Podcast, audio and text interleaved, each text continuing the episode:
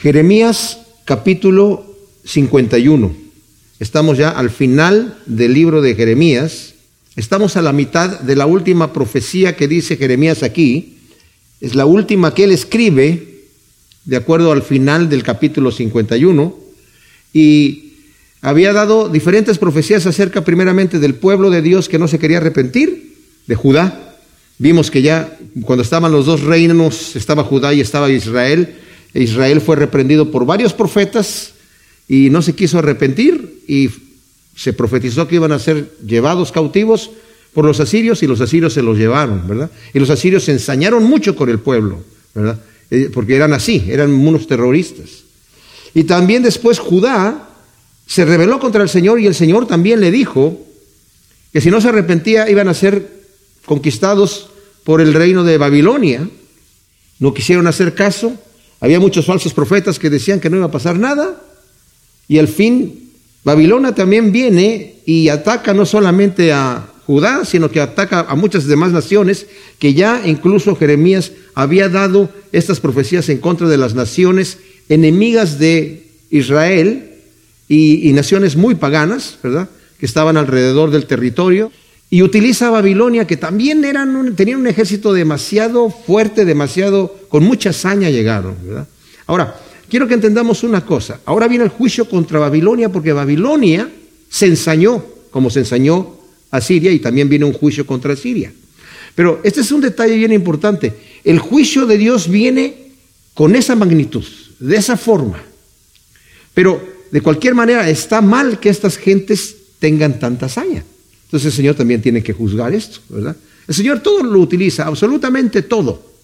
Pero en este caso, como su pueblo había pecado mucho, el Señor había profetizado que iban a acabar con el templo, que iban el templo iba a ser derrotado, iba a ser incendiado. Eso sucedió, pero de cualquier manera el Señor no está contento con eso, en el sentido de que aunque ese era el juicio que iba a venir, eso no quita la culpa de la gente que tenía la hazaña. ¿Sí me explico, verdad?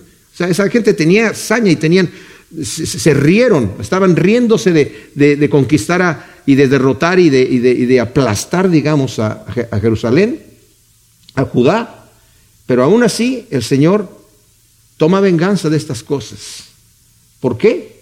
Porque no es sin culpa la persona que tiene saña. No obstante, Él utilizó esto como juicio para su pueblo. Entonces, ya vimos en el capítulo 50 la primera parte de esta profecía y continúa aquí en el capítulo 51 y dice, así dice Yahvé, he aquí yo levanto contra Babilonia y contra los moradores de Leb Kamai un viento destructor. Enviaré contra Babilonia aventadores que la aventarán y vaciarán su territorio en el día de su calamidad, estarán contra ella en derredor.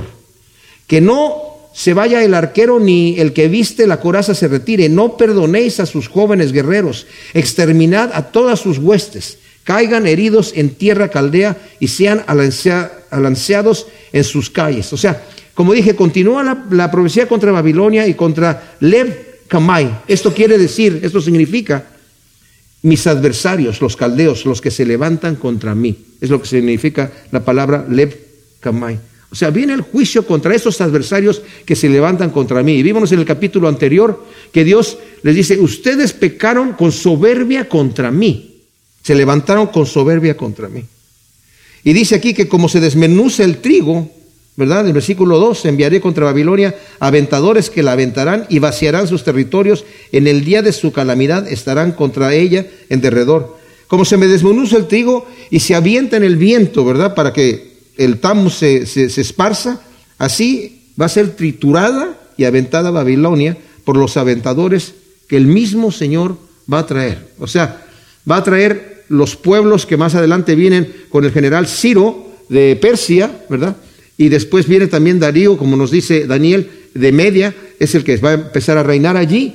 Y, era un reinado eh, eh, combinado de medo-persa, como estaba profetizado también en el libro de Daniel, ¿verdad? Entonces, se profetiza aquí la aniquilación total del poderoso ejército Babilonia, de Babilonia, donde el versículo 3, no perdonéis a sus jóvenes guerreros, ¿verdad? Y exterminad todas sus huestes. En la conquista de Babilonia por Ciro, en los años subsecuentes, Babilonia no fue enteramente destruida.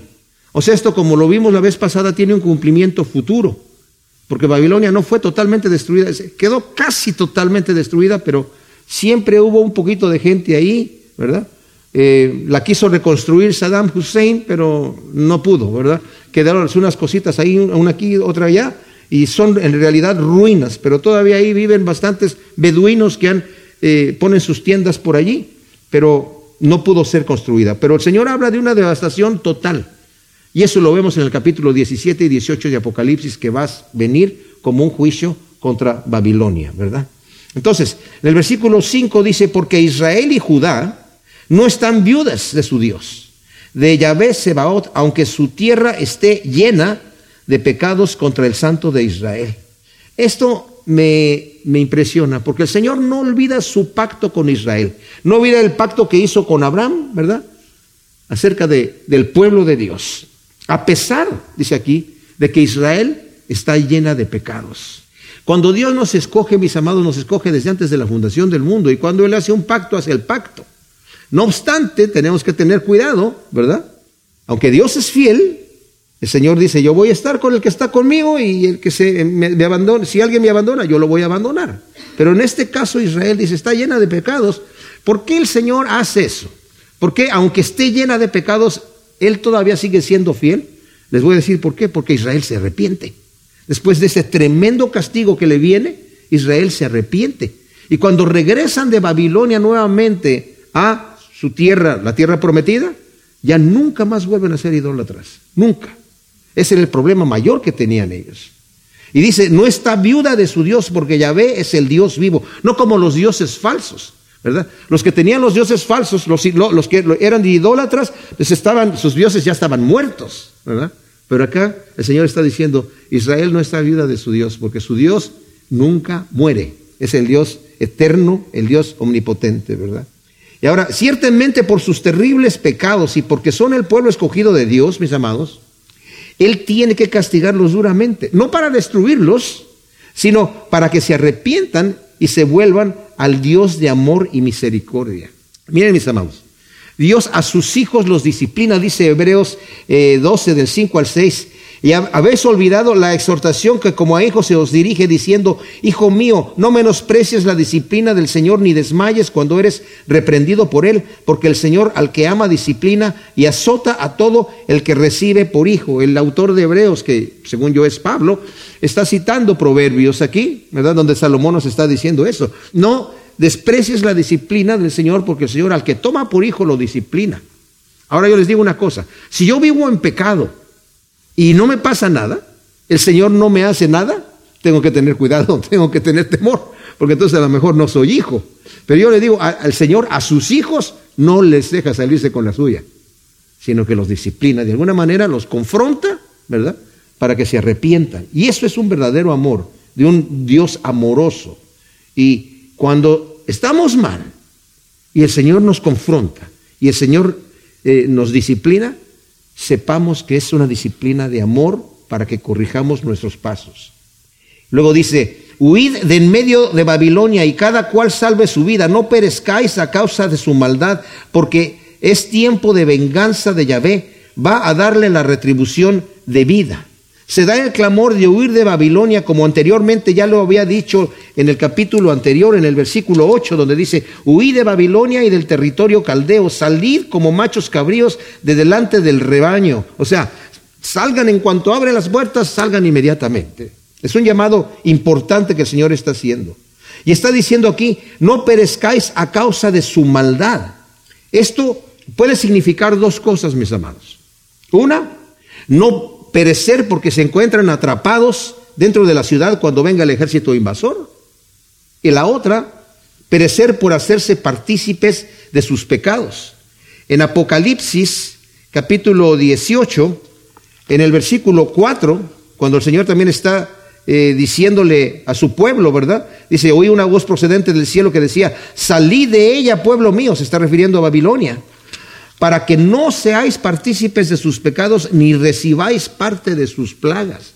O sea, si ustedes se quedan allí y son partícipes de sus pecados, van a recibir el castigo de Dios. Pero también si no salen de allí, cuando Dios traiga el castigo, ustedes porque están encerrados allá adentro, pueden también ser víctimas Y esas son las dos interpretaciones que puede venir acerca de este asunto. Obviamente la que leemos en Apocalipsis nos está diciendo no participes de sus pecados para que no te lleguen las plagas que el Señor va a traer sobre Babilonia, ¿verdad? Entonces, versículo 7 nos dice, Babilonia fue una copa de oro en mano de Yahvé que embriagaba a toda la tierra. De su vino bebieron las naciones, por lo cual están enloquecidas. Babilonia fue un imperio rico y poderoso. Era la cabeza de oro de la estatua del sueño que tuvo Nabucodonosor en Daniel 2.38, ¿verdad? Era la cabeza de oro. Era el reino impresionante. La copa de oro en mano de Yahvé también. Es la copa de la ardiente indignación de Dios, que es también contra las naciones. Si vamos un poquito atrás, yo se los voy a leer aquí en el capítulo 25, aquí de mismo de Jeremías. En el versículo 15 dice, porque así me dice Yahvé, el Dios de Israel, toma de mi mano esta copa del vino de mi ardiente indignación y haz que beban de ella todas las naciones contra las que yo te envío. Beberán y se tambalearán, enloquecerán a causa de la espada que enviaré entre ellas. Dice, tomé la copa de la mano del Señor e hice que bebieran de ella todas las naciones a las que Yahvé me había enviado. Jerusalén fue la primera. Después versículo 19, Faraón también de Egipto, Gaza, eh, Acrón, Ascalón, Asdod, Edom, Moab, Amón, o sea, Tiro, todas las naciones en las cuales el Señor envió juicio, dice, están bebiendo de la copa de oro de la indignación de Dios. Y es lo que está hablando aquí también. Babilonia fue una copa de oro en mi mano, ¿por qué? Porque la utilicé. Con ella se embriagaron todos los reyes de la tierra se embriagaron de todo el poderío que había, pero también fueron infectados con toda la idolatría y con todas las maldades que había ahí en Babilonia, ¿verdad? Dice, las naciones están enloquecidas de soberbia y rebelión contra Dios. No sé si ustedes se acuerdan cuando vivía Saddam Hussein, que a veces salía en el noticiero y salía con un machete y aquí yo voy a, soy el poderoso, ¿verdad? Saddam Hussein decía que él era un descendiente de Nabucodonosor. Eh, se cree que Nabucodonosor nació en lo que hoy es Kuwait y también Saddam Hussein ahí, ¿verdad? Y por eso estaba reconstruyendo Babilonia. Estaba viendo yo un video en YouTube en donde le dicen, oye, pero ¿por qué estás reconstruyendo eso si Dios dice que no la reconstruyan? ¿Verdad? Que tiene que ser destruida. Dice, el Dios de la Biblia, dijo Saddam Hussein, no es mi Dios. Ese es el Dios de los judíos. ¿Ok? Entonces, ya, ya está enfrentado ahorita con el Dios verdadero, ¿verdad? Cayó de repente Babilonia y se hizo pedazos. Gemid por ella. Tomad bálsamo para su herida, por si acaso puede sanar. Hemos querido sanar a Babilonia, pero no ha sanado. Abandonadla y vamos cada uno a nuestra tierra porque su castigo ha llegado hasta los cielos, se ha alzado hasta las nubes.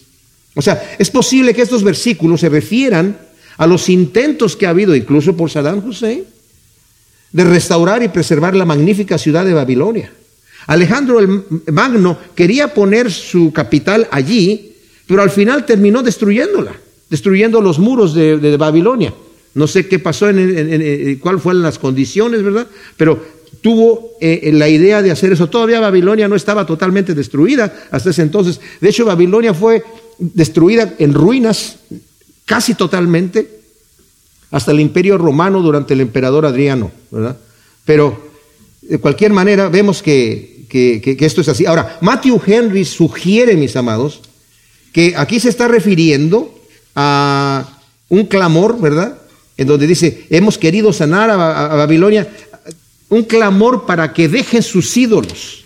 En el capítulo 10 de Jeremías, en el versículo 11 dice, y les diréis así, los dioses que no hicieron los cielos ni la tierra perecerán de sobre la tierra y de debajo de los cielos. O sea, sus ídolos no son nada. Todo Jeremías está escrito en hebreo. Pero este versículo solo que acabo de leer, 10.11, está en arameo, que era el lenguaje que se hablaba allí en Babilonia. Entonces es como para decírselos a ellos, ¿verdad? Y es lo que Matthew Henry ve aquí diciendo, cuando decir que hemos querido sanar a Babilonia, pero no se pudo. Y el mensaje era para ellos en arameo, pero aún así no lo escucharon. En el versículo 10 dice, Yahvé acercó nuestra victoria. Venid, anunciemos en Sión las proezas de Yahvé nuestro Dios. Afilad las saetas y embrazad el escudo. Yahvé incita el espíritu de los reyes de Media, cuyo plan es destruir a Babilonia porque es la retribución de Yahvé, la venganza de su casa destruida. Fíjense, Los judíos que habían estado cautivos en Babilonia van a regresar a Sión anunciando las proezas que Dios ha hecho, que ha hecho que caiga Babilonia y que ellos sean liberados. Cualquiera en aquel entonces, como lo dije la vez pasada, hubiera visto Babilonia y hubiera dicho, esta ciudad va a permanecer para siempre. Los judíos, esos no tienen futuro, estos esclavos, ¿verdad? Pero es al revés. El Señor dice, ustedes van a proclamar en Sión cuando regresen y sean liberados cuando Ciro los envía y después Darío también los envía eh, para decirles, ¿saben qué? Eh, Dios es el que ha hecho todas esas proezas de hacer caer Babilonia y restaurarnos nuevamente a nuestra tierra. Ahora, Yahvé incita el espíritu de los reyes de Media y de Persa. Esto es Irán. Esto es el actual Irán.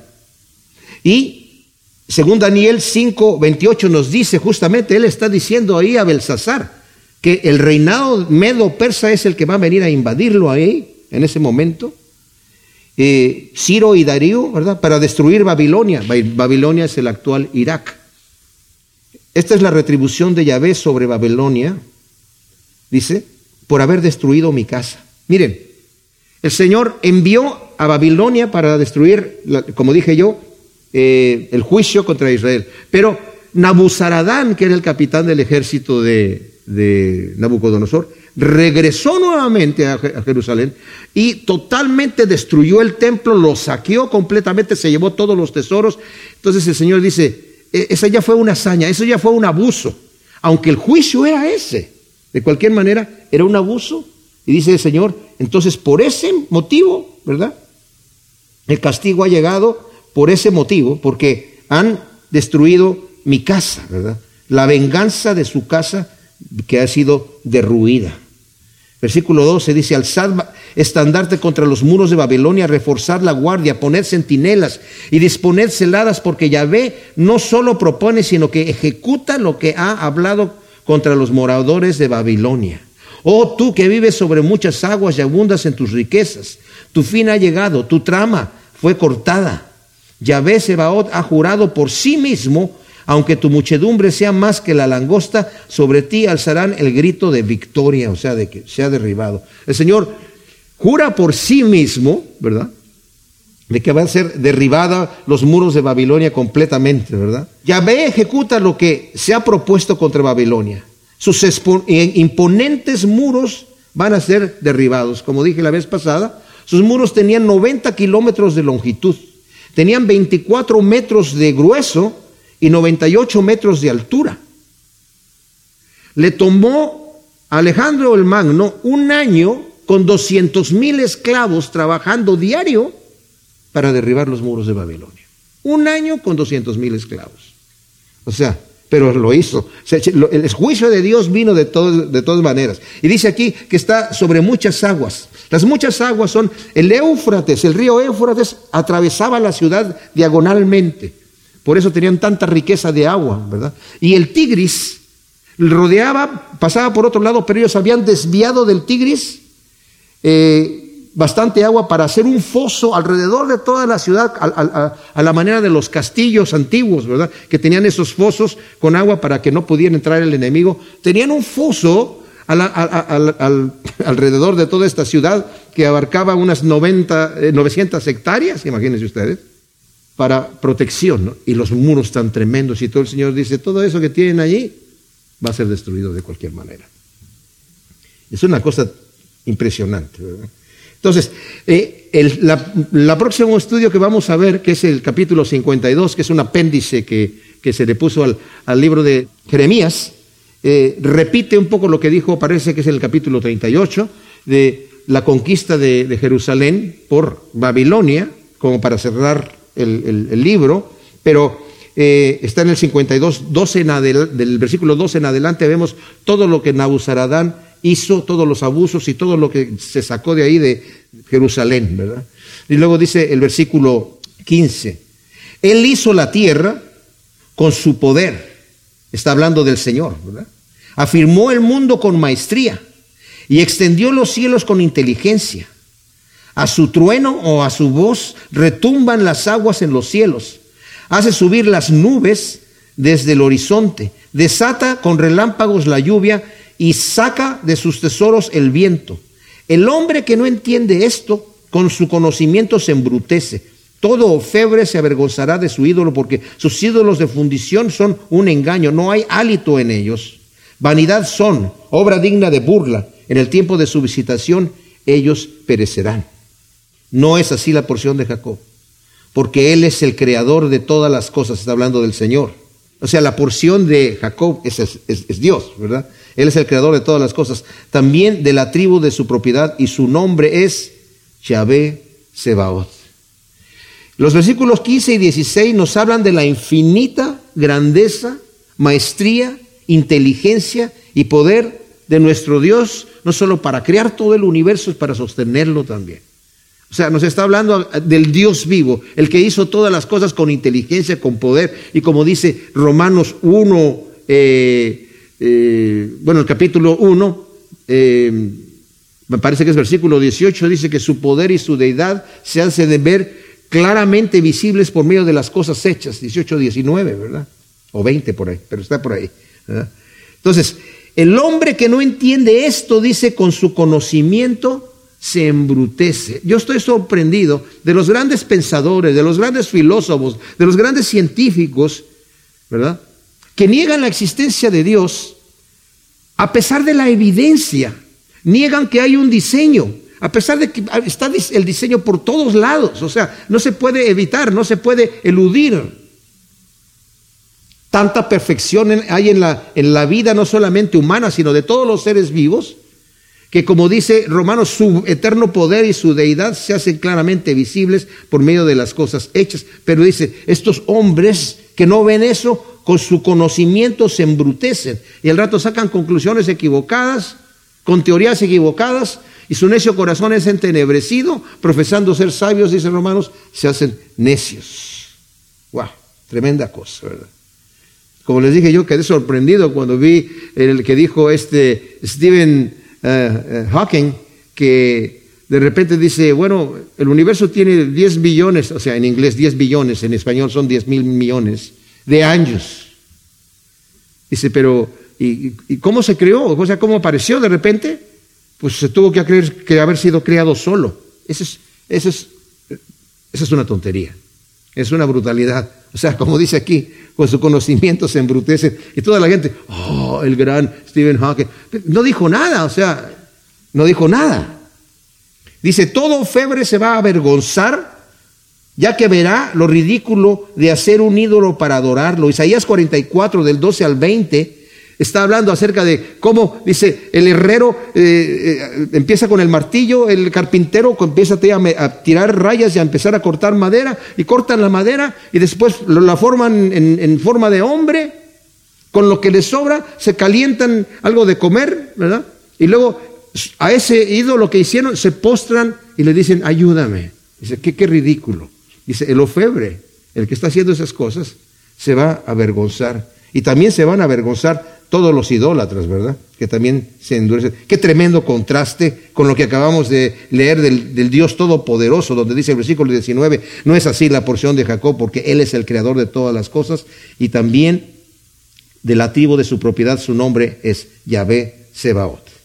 En el versículo 20 del capítulo 51 de Jeremías, seguimos viendo aquí, mis amados, este juicio que el Señor está trayendo sobre Babilonia, como dije anteriormente, por la hazaña con que ellos atacaron no solamente al pueblo de Dios, pero también a las otras naciones. No obstante, el Señor lo toma personal para él. el mismo juicio le vino a Siria. El Señor la utilizó para castigar a, Israel. Y le dice, pero tú lo hiciste con mucha hazaña. Y tú lo hiciste diciendo, estoy confiando en mi poder, soy yo el que lo hice. Es mi fuerza la que está haciendo esta cosa, ¿verdad? Y el Señor castiga esas situaciones. Esto nos debe de dar un temor santo, mis amados, en saber que Dios utiliza todas las cosas. Pablo dice, en una casa grande hay muchos utensilios. Hay utensilios de honra y utensilios de deshonra. Se necesita la copa de cristal, se necesita el basurero. Pero el que se limpia va a ser utilizado como instrumento de honra. Dios los va a utilizar a todos, a todos. ¿Qué queremos ser nosotros? Necesitamos entonces dejar que el Señor nos limpie, ¿verdad? Y dice el versículo 20 entonces aquí, tú fuiste mi mazo, le está hablando a Babilonia, mis armas de guerra, por medio de ti he hecho pedazos las naciones, por medio de ti aniquilé reinos, por medio de ti destrocé caballos y jinetes, por medio de ti destrocé el carro de guerra y al que lo monta. Por medio de ti quebranté hombres y mujeres, por medio de ti quebranté al anciano y al niño, por medio de ti quebranté al joven y a la doncella, por medio de ti quebranté al pastor y al rebaño, por medio de ti quebranté al labrador y a su yunta, por medio de ti quebranté gobernadores y sátrapas. Ahora, hay quienes ven aquí, ¿verdad? Yo no estoy de acuerdo, a Ciro, ¿verdad? El general del ejército medo-persa que llegó a conquistar y por medio de ti voy a hacer todo esto. Pero se está refiriendo, porque aquí le menciona, dice, tú fuiste mi mazo y mis armas de guerra. Hablando de Babilonia en el capítulo anterior, dice, tú fuiste el mazo destructor, pero yo te voy a romper en dos. Y aquí le vuelve a decir, tú eres este mazo, el mazo que yo utilicé. A, Siria también le dijo, tú fuiste la vara de mi juicio, pero tú te ensañaste demasiado. Y aquí el Señor le está diciendo lo que hizo, ¿verdad? Lo que lo utilizó sus armas de guerra y su mazo en contra de Judá, que se rebeló, y en contra de las naciones paganas. Ahora, el versículo 24 nos dice, pero ahora pagaré a Babilonia y a todos los caldeos todo el mal que hicieron a Sión en vuestra presencia, dice Yahvé. O sea, por la soberbia y el excesivo abuso y saña con la que destruyeron Jerusalén, Dios les va a dar el castigo que merecen. Ahora, este versículo se traduce de dos maneras en diferentes versiones, ¿verdad? Estuve viendo varias versiones, sobre todo la parte donde dice aquí, eh, pero ahora pagaré a Babilonia y a todos los caldeos todo el mal que hicieron en Sión en vuestra presencia. Entonces, por ejemplo, la Reina Valera contemporánea lo traduce así, yo les daré su merecido a Babilonia y a todos los habitantes de Caldea por todo el daño que hicieron en Sión y que ustedes mismos presenciaron. O sea, Ustedes vieron todo el daño que hicieron ellos. Esa es una traducción. Y la otra, por ejemplo, la traducción en lenguaje actual dice, ustedes, gente de Judá, verán con sus propios ojos cómo voy a castigar a Babilonia y a todos los que viven ahí. Los castigaré por todo el daño que hicieron a Jerusalén. Entonces, puede ser que lo, vieron el daño que hicieron o van a ver el daño, el, juicio que el Señor va a hacer en, en Babilonia. De cualquier manera, eso va a suceder. Y sucedió en cierta manera, en aquel entonces, como dije yo, este, esta profecía tiene un, doble cumplimiento. Es el cumplimiento inmediato, que no fue tan inmediato, la destrucción de Babilonia, pero también viene el cumplimiento en Apocalipsis, en donde incluso Apocalipsis dice, esta ciudad que cayó en una hora, en una hora, en un día, cayó Babilonia, ¿verdad? Luego dice el versículo 25, He aquí yo estoy contra ti, oh volcán destructor, dice Yahvé, que destruyó la tierra entera. Extenderé contra mí mi brazo y te haré rodar por las peñas y haré que seas un volcán extinguido. No tomarán de ti piedra angular ni piedra para cimientos, porque serás una desolación perpetua, dice Yahvé. Nuevamente, está hablando de una desolación perpetua. Eso todavía no ha pasado con, con Babilonia ahora. Es algo que viene a futuro. Babilonia había sido como un volcán, dice aquí que destruyó la tierra. El Señor lo va a convertir en un volcán extinguido y lo va a deshacer de manera que ni sus ruinas van a seguir para construir nada, ¿verdad? Eso es lo que, como dije yo, ese, eso de la extinción de las ruinas que no van a servir ni para reconstrucción va a ser un evento futuro, porque Saddam Hussein reconstruyó varias cosas, reconstruyó un palacio y reconstruyó la puerta, una puerta principal y reconstruyó algunas cositas ahí, pero ahí se quedó la cosa. Nada más es como algo para los turistas cuando van allí a ver, ¿verdad? Luego el versículo 27 nos dice aquí, asad el estandarte en la tierra, tocad trompeta entre las naciones, convocando a la guerra santa, convocad contra ella los reinos de Ararat, de Mini, de Askenaz, designad contra ella un capitán, avancen los corceles cual langostas erizadas, Consagrad contra ella a las naciones y a los reyes de Media, con sus capitanes y a todos sus príncipes y todo el territorio de su dominio. Temblará la tierra y se afligirá, porque todos los planes de Yahvé contra Babilonia han sido confirmados para convertir la tierra de Babilonia en un desierto despoblado. Los valientes de Babilonia dejan de luchar, se agachan en sus fortalezas, su poder ha fracasado, se han vuelto como mujeres sus casas están quemadas, rotos sus cerrojos. Un correo releva a otro, un mensajero releva a otro para anunciar al rey de Babilonia que su ciudad ha sido del todo conquistada. Los vados fueron tomados, los baluartes han sido incendiados y los guerreros están consternados. ¡Wow! Tremendo. Se mencionan aquí, mis amados, los reinos que se unirán contra Ciro y Babilonia, varias naciones. Se menciona aquí, por ejemplo, Ararat, que es Turquía, pero y todas las naciones alrededor, que se unieron porque las conquistó Ciro ¿verdad? Conquistó todos estos lugares, todos estos reyes eran aliados que cuando llegaron a invadir Babilonia, vinieron con todas estas gentes, ¿verdad? Es lo que nos está diciendo aquí. Mientras la tierra se aflige, dice aquí el versículo 29, ¿verdad?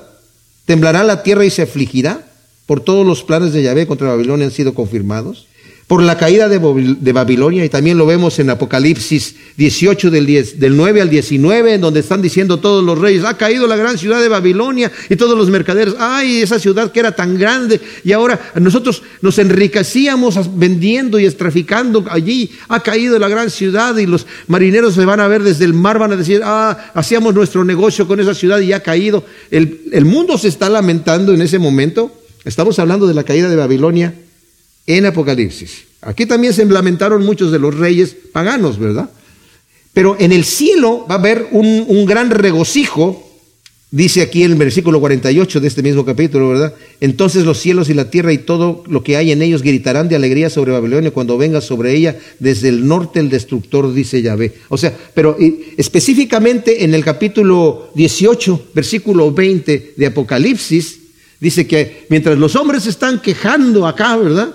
En la tierra por la caída de Babilonia, en el cielo están diciendo, gracias Señor que ha caído Babilonia, ¿verdad? Porque le has dado el pago que merece por derramar la sangre de tus apóstoles, de tus siervos y de tus profetas. La tierra temblará, dice, sus valientes son como mujeres, dejan de luchar, simple y sencillamente. La noticia de la conquista, donde está diciendo un correo releva a otro, la, noticia de la conquista de Babilonia tardó 10 días para que toda la ciudad eh, se enterara. ¿Se imaginan ustedes? Entró Ciro con su ejército y la ciudad era tan grande, entraron directamente al banquete donde, estaba Belsasar allí, mataron al rey, mataron a, los guardias, mataron a mucha gente allí.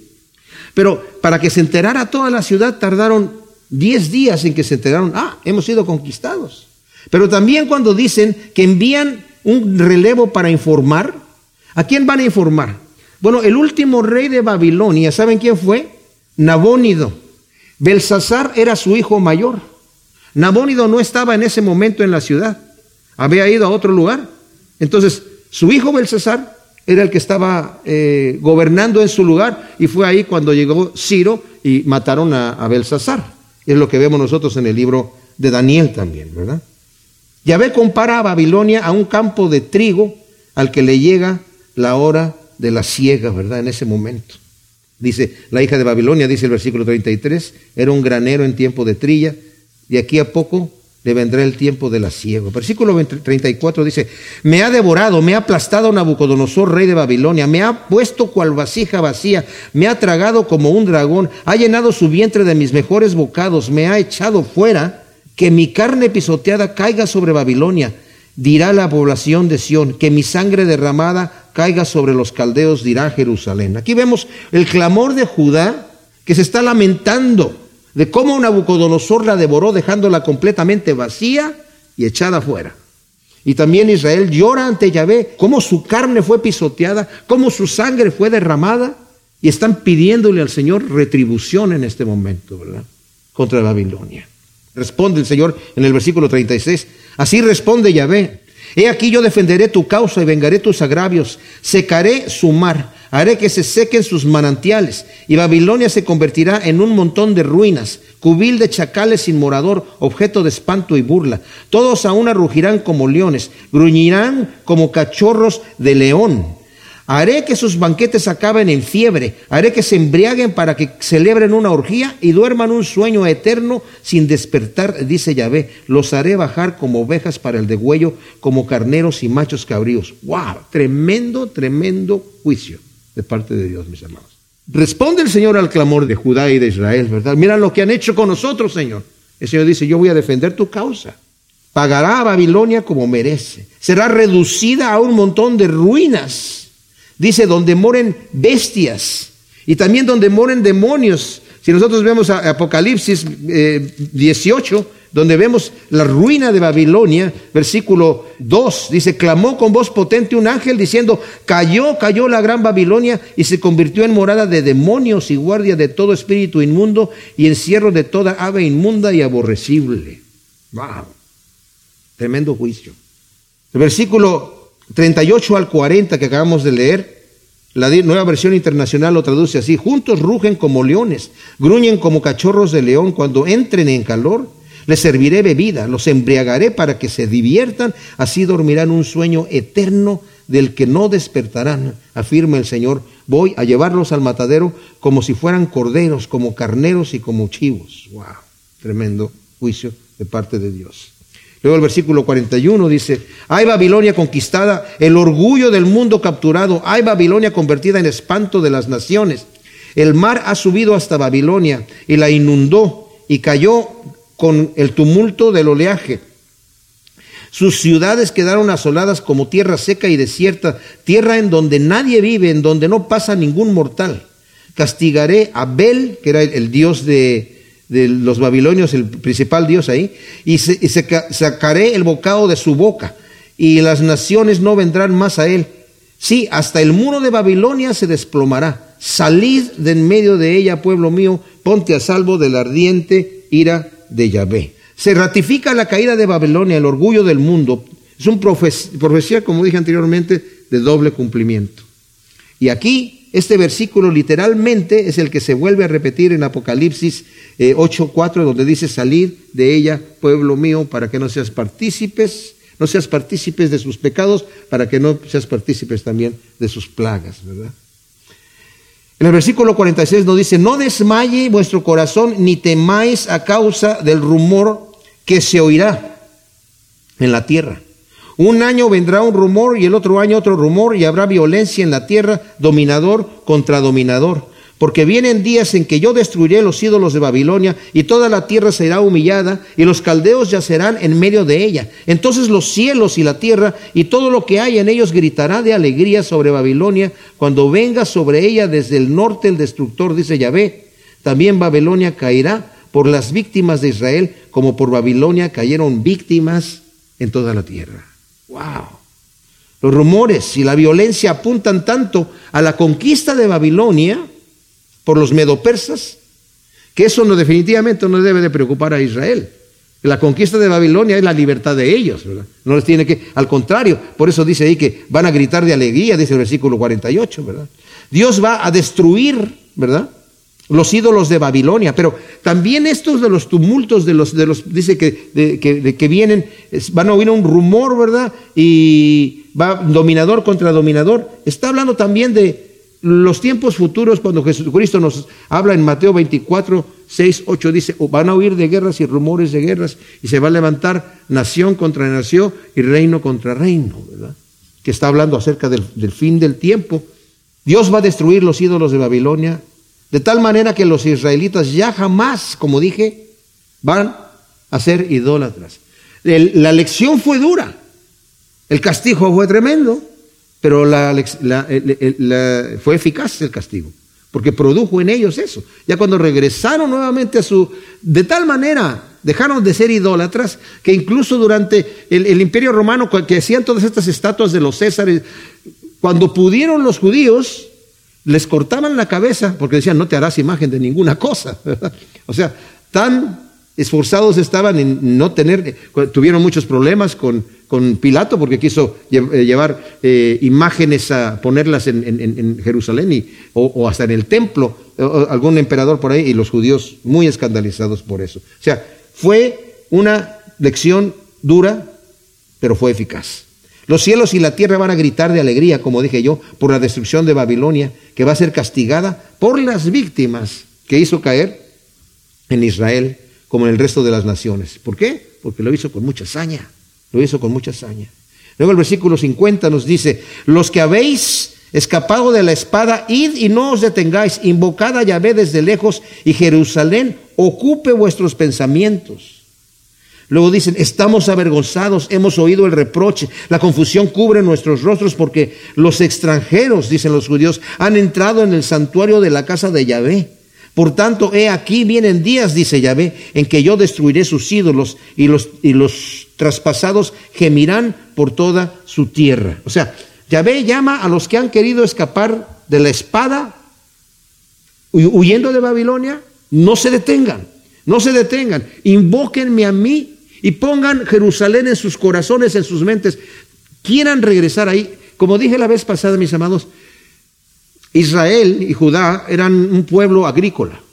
Pero cuando fueron llevados a, Babilonia, había algunas personas que se dedicaban a la agricultura, pero muchos de ellos empezaron a dedicarse al comercio.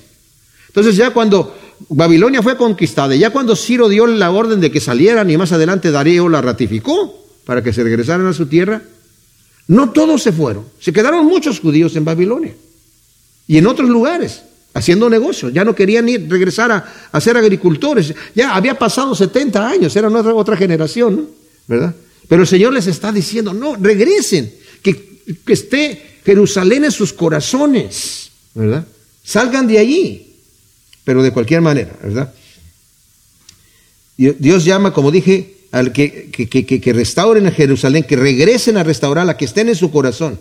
Pero vemos también la confusión y humillación del pueblo de Dios al saber que los idólatras entraron y profanaron el templo de Dios en Jerusalén. Pero dice el Señor, yo les aseguro que los voy a destruir a ellos junto con sus ídolos. Es la lección, ¿verdad? Luego el versículo 52 dice, por tanto, aquí vienen días, dice Yahvé, en que yo destruiré sus ídolos y los traspasados gemirán por toda su tierra. Ya vimos esto aquí. Y dice, aunque Babilonia suba hasta los cielos y se fortifique en las alturas de mi parte, le vendrán quienes la despojarán, dice Yahvé. Clamor y gritos desde Babilonia y gran destrucción en la tierra de los caldeos, porque Yahvé está asolando a Babilonia y quitará de ella su gran jactancia por mucho que rujan sus olas como muchas aguas, el estruendo de la voz de ellos por cuanto el asolador ha venido contra ella, contra Babilonia, sus valientes han sido apresados y sus arcos destrozados, porque Yahvé es un Dios de retribuciones que le da la paga, que da la paga inexorablemente. O sea, por eso dice el Señor, mía es la venganza, no te vengas tú mismo, mía es la venganza, yo voy a dar el pago, yo voy a dar la retribución al que te ha hecho daño, ¿verdad? Y la hace inexorablemente, o sea, viene sí o sí. Tan es así, mis amados. La paga del pecado es la muerte y el Señor no es que diga, oh, que te perdono, no hay problema. No.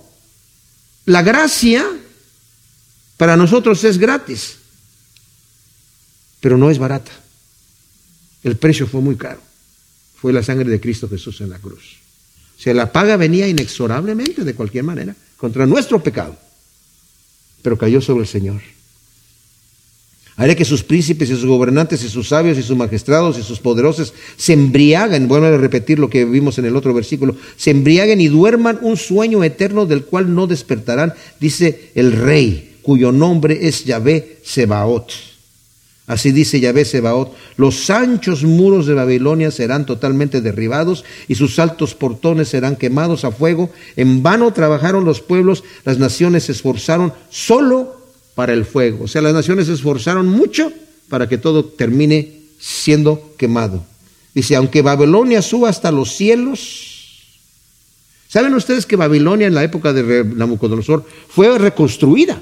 No fue iniciada ahí. Estamos hablando de Babel, estamos hablando de Génesis 11. Uno de los reinos de, de Nimrod Babel fue una de las muchas ciudades que, en las que reinó Nimrod. El nombre de Nimrod significa insensato, atrevido en oposición a Yahvé y cazador de almas de hombres, según nos dice Génesis 10 del 8 al 12. Si ustedes miran en, eh, eh, eh, se ponen, lo pueden ver ahí en, Google, Earth, ¿verdad? Ven Babilonia, la reconstruccióncita que está haciendo ahí, que, que hizo lo que empezó a hacer Saddam Hussein, y ven las ruinas de la Torre de Babel al lado al lado ahí. Está en el mismo territorio, ¿verdad? Impresionante. Yahvé asegura que Babilonia, con su gran jactancia y soberbia, será totalmente destruida. Y repite nuevamente, dice, sus imponentes muros de 90 kilómetros de longitud, de 20 metros de grueso, de 98 de altura, van a ser destruidos. Como dije, le tomó a Alejandro Magno 200 mil esclavos por durante un año para destruir esos tremendos muros, pero cayeron. Y luego al final nos dice en el versículo 59, palabra del profeta Jeremías que envió a Seraías, hijo de Nerías hijo de Maasías, cuando iba con Sedequías, rey de Judá, a Babilonia en el cuarto año de su reino, y Seraías dirigía la marcha. Jeremías pues escribió en un rollo todo el mal que había de venir sobre Babilonia y todas las palabras citadas acerca de Babilonia, y dijo Jeremías a Seraías, cuando llegues a Babilonia y veas todas estas cosas, y leas todas estas cosas, dirás, oh ve, tú has hablado contra este lugar para destruirlo hasta no quedar en él morador ni hombre ni bestia, sino que sea una desolación para siempre. Y cuando acabes de leer este rollo, le atarás una piedra y lo arrojarás en medio del Éufrates, diciendo, así se hundirá Babilonia y no se levantará por las desgracias que yo envío contra ella para que sean abatidos. Aquí terminan las palabras de Jeremías. Jeremías, como dije, envía a este hombre, ¿verdad? Contra Babilonia. Y cuando dice aquí que ata también esta, esta piedra, eh, también vemos en un símbolo en Apocalipsis 18, donde vemos el juicio de Babilonia, en el versículo 21 dice, y un ángel fuerte levantó una piedra como una gran piedra de molino y la echó al mar, diciendo, así con ímpetu será arrojada Babilonia, la ciudad grande.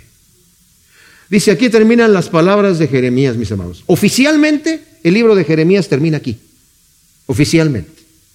Y se cree que tal vez fue Esdras el que agregó el capítulo 52 como un apéndice, como para cerrar la historia, aunque está hablando de un acontecimiento eh, anterior, ¿verdad? Pero oficialmente aquí termina Jeremías. No obstante, nosotros en nuestro siguiente estudio vamos a estudiar obviamente el capítulo 52. Gracias Señor, te damos por tus palabras. Qué tremendo ver tu mano poderosa, Señor, haciendo justicia y la justicia, Señor, de nuestros pecados, el castigo, tú lo hiciste caer sobre tu Hijo Jesús, Señor. Al que no conoció pecado, lo hiciste pecado por nosotros, para hacernos nosotros justicia de Dios en Él, Señor. Gracias, bendito Dios, por tu infinito amor. Te pedimos, Señor, que tú siembres todas estas cosas en nuestro corazón y que veamos tu amor, tu compasión y que andemos en tus caminos. Siembra esta semilla en nuestro corazón para que dé su fruto al ciento por uno en el nombre de Cristo Jesús. Amén.